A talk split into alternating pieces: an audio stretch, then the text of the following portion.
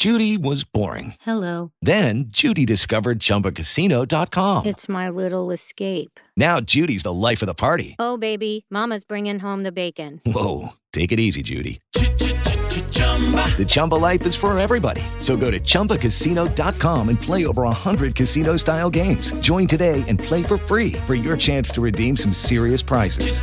chumba ChumbaCasino.com.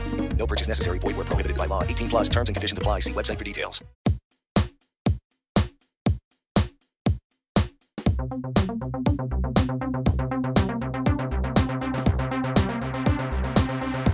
Bienvenidos a Retromática.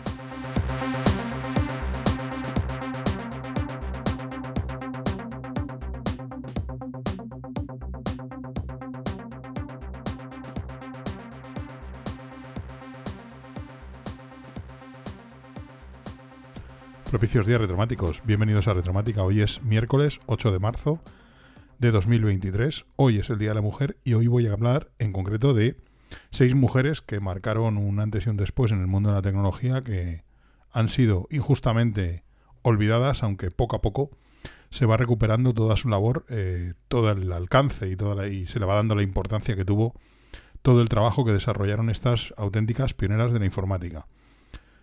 Ya dedicamos un capítulo hace mucho tiempo hablando de Ada Lovelace, la primera eh, mujer que sentó, digamos, y de hecho una de las primeras programadoras y programadores, y como lo queréis llamar, de la historia, ya que sentó las bases de lo que debería ser un algoritmo de programación de una máquina automática, o una máquina autónoma, o una máquina calculadora o computadora, llamémosle como queráis.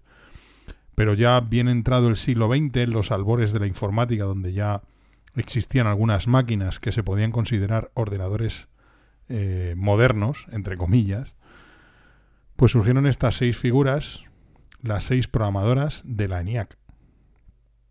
Y para ponernos en contexto, vamos a contar lo que es el ENIAC. Porque el ENIAC es muy conocido, pero bueno, pues es un ordenador al final. El ENIAC es uno de los primeros ordenadores electrónicos de la historia. Eh, hay que pensar que había ordenadores mecánicos e incluso ordenadores electrónicos construidos con electrónica analógica. Aquí estamos hablando de un ordenador ya con electrónica digital. El fue creado en la década de los 40. ¿Vale? Fue creado en la Universidad de, Pensil- de Pensilvania por dos señores que se llevaron, pues, evidentemente todos los méritos hasta que, bueno, pues se han, han descubierto estas figuras eh, ocultas, eh, siguiendo un poco el título de la famosa película que hace referencia a todas las mujeres que trabajaron en el programa espacial de la NASA haciendo auténticas labores de calculadoras humanas. Y bueno, pues estos dos señores que se llevaron los méritos, que bueno, realmente sí impulsaron el proyecto, obviamente, fueron John Mauchly y J. Presper Eckert, de la Universidad de Pensilvania. Un ordenador eh, gigante, un ordenador eh, gigante evidentemente para los estándares de hoy en día. Un ordenador, un equipo que pesaba 27 toneladas y que ocupaba más de 160 metros cuadrados. Estamos hablando de más de 160 metros cuadrados de armarios distribuidos eh, toda la electrónica y todos los componentes de este eh, auténtico monstruo, de este auténtico eh, antecesor de, de la informática, ¿no? Para que os hagáis una idea, el, el el ta- el tablero de funciones portátiles, que se le llamaba así, eh, la traducción literal es esa, tablero de funciones portátiles, que era directamente la interfaz eh, principal, bueno, una de las dos interfaces principales de entrada de datos, una era un lector de tarjetas, de tarjetas perforadas, y una, eh, una, interfaz de salida, que era una perforadora de tarjetas. Luego estas, estas tarjetas se podían grabar en una especie de máquina de escribir que convertía pues las letras y caracteres y números estándares que nosotros conocemos a perforaciones en las tarjetas que la máquina era capaz de interpretar.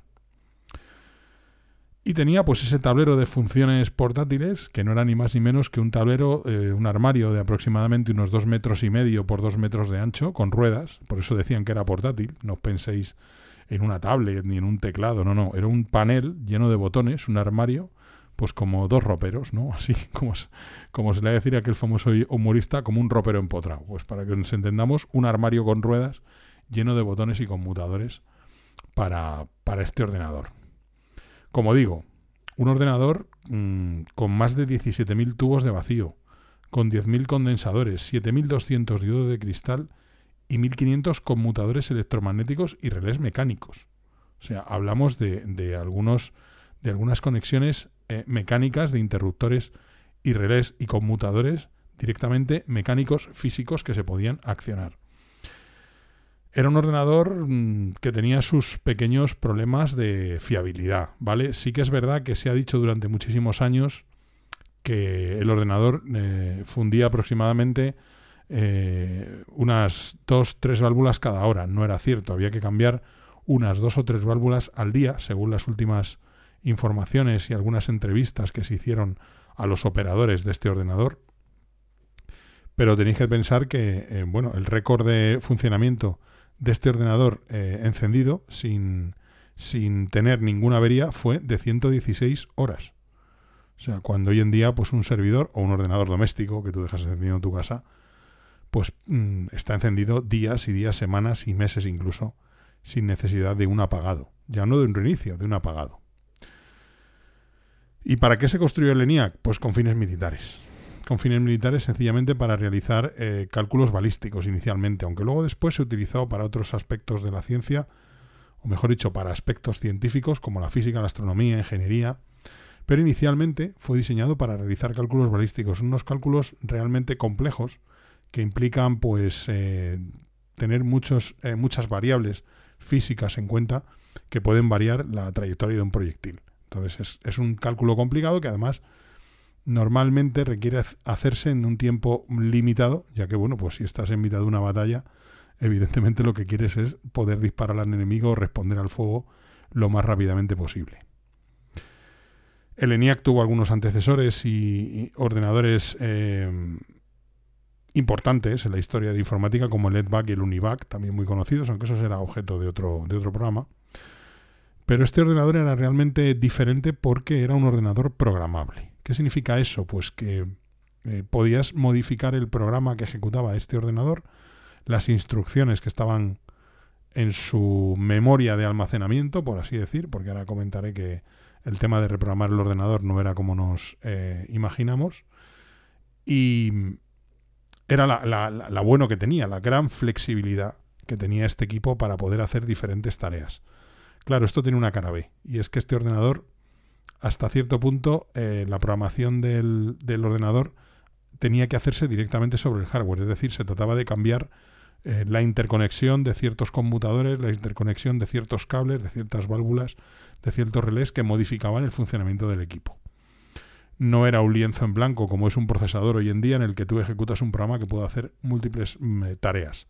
Esto era ligeramente, fijaos lo que os digo, más complejo porque a pesar de que un procesador, un microprocesador de hoy en día es infinitamente más complejo en su construcción y su arquitectura de lo que era este ordenador, pero evidentemente el trabajo con él requería unas manos muy especializadas. Y aquí es donde entran pues las chicas del ENIAC, que he titulado así el capítulo del podcast, eh, porque bueno, pues hay, hay varios, eh, varios trabajos y varias entrevistas que hablan precisamente sobre las chicas del ENIAC. ¿no? Me, ha gustado el, título. Y bueno, el problema era que a finales de la, a mediados, mejor dicho, de la década de los 40, pues em, el problema era que no había mano de obra masculina. Eh, estamos hablando de eh, finales, casi finales ya de la Segunda Guerra Mundial, con lo cual, pues evidentemente, mm, la disponibilidad de mano de obra masculina, que estaban todos en la guerra, pues se veía muy dificultada. Esto abrió el, pues el, ámbito de los trabajos que podía realizar la mujer en aquella época, por desgracia, muy limitados, a, uno, a un abanico mucho más amplio y se vieron pues mujeres trabajando en las fábricas, montando aviones, fabricando proyectiles o haciendo cualquier otra labor que estaba hasta ese momento reservada y que se presuponía que solo podían realizar los hombres, cosa que hoy nos puede chocar y nos puede llamar muchísimo la atención, pero en aquella época pues era algo normal y habitual. Y bueno, pues se dieron cuenta de que finalmente estas eh, mujeres fueron, eran auténticas expertas en programar y en diseñar programas y en modificar la configuración de esta computadora, de esta ENIAC, que, bueno, pues eh, evidentemente mm, no era una tarea fácil ni sencilla.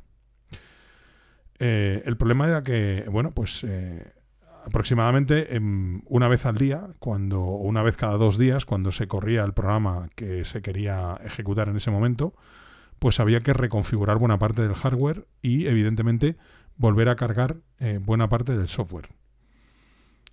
Así que mm, se decide contratar a estas, a estas mujeres, son seis en concreto, os voy a leer los nombres porque los nombres los voy a decir en inglés y mi inglés pues ya sabéis cómo es.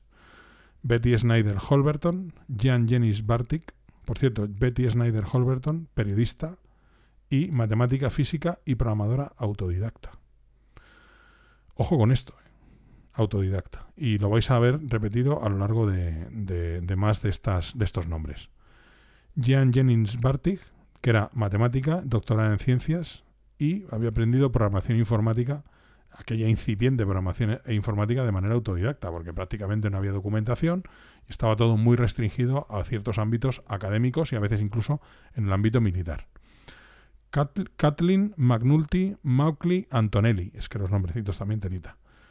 Era matemática, había hecho un título de negocios equivalente a un MBA eh, y era programadora también autodidacta.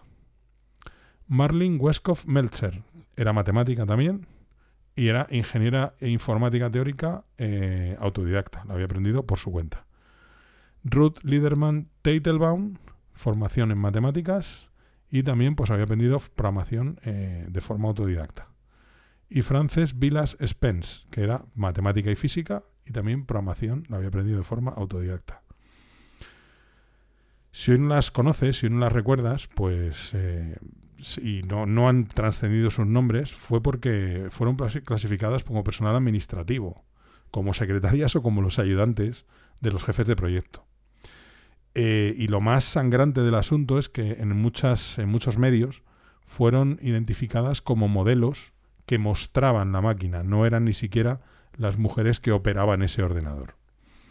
Ya que, bueno, pues el ENIAC evidentemente fue un hito tecnológico y un hito técnico y científico y se publicaron en muchos tanto publicaciones de ámbito científico como, de ámbito general, fotografías de este, eh, de este ordenador. Y muchas veces se pensaba y se hacía creer que las mujeres que aparecían en las fotografías eran simples modelos que se habían contratado o las secretarias del proyecto o cualquier otro personal administrativo puesto allí para quedar bien en la fotografía. Y era todo lo contrario.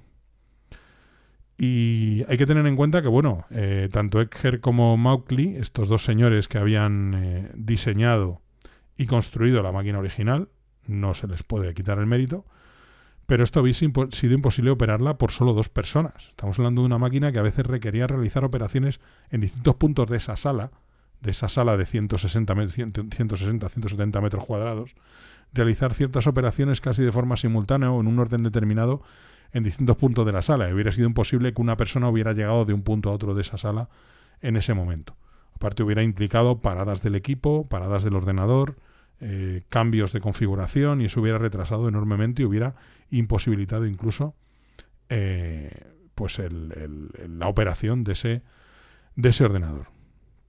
De hecho, em, bueno, pues estas mujeres incluso con el uso del ordenador llegaron a corregir la configuración, a modificar aspectos del diseño que eran incorrectos. Es decir, que no funcionaban de, una manera práctica, pero sí funcionaban de una manera teórica. E incluso errores en el montaje del equipo. Ellas, evidentemente, eh, conocían perfectamente cómo funcionaba este ordenador y las distintas partes y eh, podían corregir problemas que seguramente un ingeniero no podía. Me, me gusta mucho el símil del ingeniero y el mecánico. El ingeniero diseña un coche, un motor, y el mecánico es el que luego realmente sabe reparar los problemas que tiene y el por qué se producen a largo plazo, aunque finalmente vuelve a ser trabajo del ingeniero el rediseñar ese motor para que esas piezas no vuelvan a fallar de la misma manera. Al final es un trabajo en equipo, un trabajo donde creo que las dos partes son importantes y donde no se puede quitar el mérito a ninguna de ellas. Quizá porque yo estoy en la parte del mecánico, ¿no? Mi trabajo dentro del mundo de la informática es más pues eh, ser el que eh, arregla los problemas y el que está en contacto con los problemas y tiene que aplicar las soluciones, eh, más que del lado que está diseñando esos equipos, esos software y esas soluciones.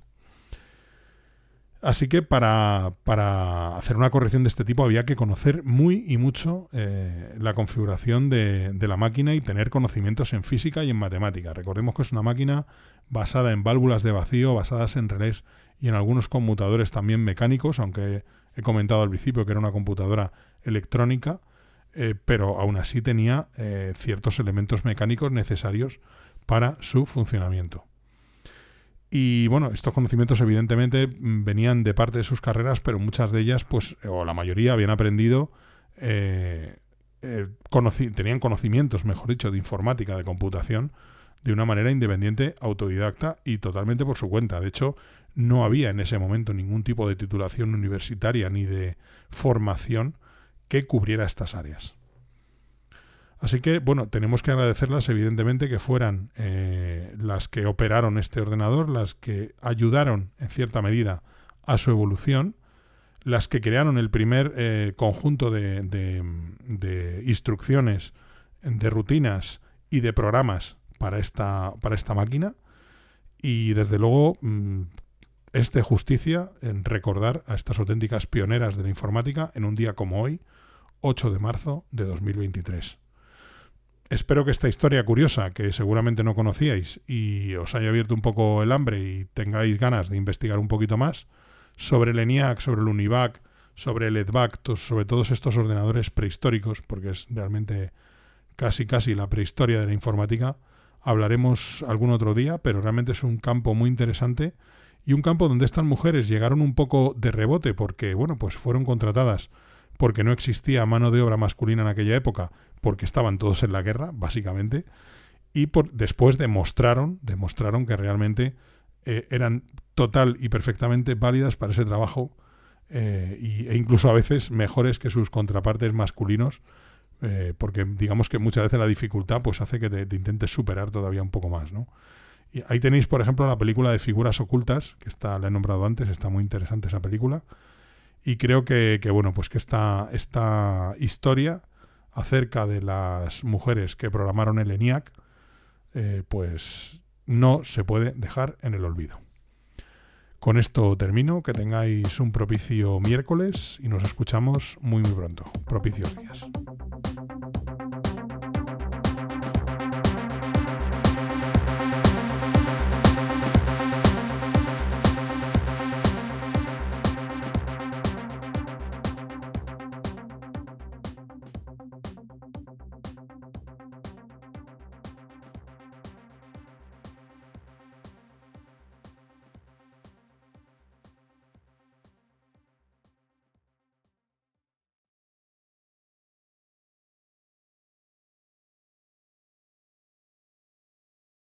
With Lucky Land slots, you can get lucky just about anywhere. Dearly beloved, we are gathered here today to. Has anyone seen the bride and groom? Sorry, sorry, we're here. We were getting lucky in the limo and we lost track of time. No, Lucky Land Casino, with cash prizes that add up quicker than a guest registry. In that case, I pronounce you lucky. Play for free at LuckyLandSlots.com. Daily bonuses are waiting. No purchase necessary. Void where prohibited by law. 18 plus. Terms and conditions apply. See website for details.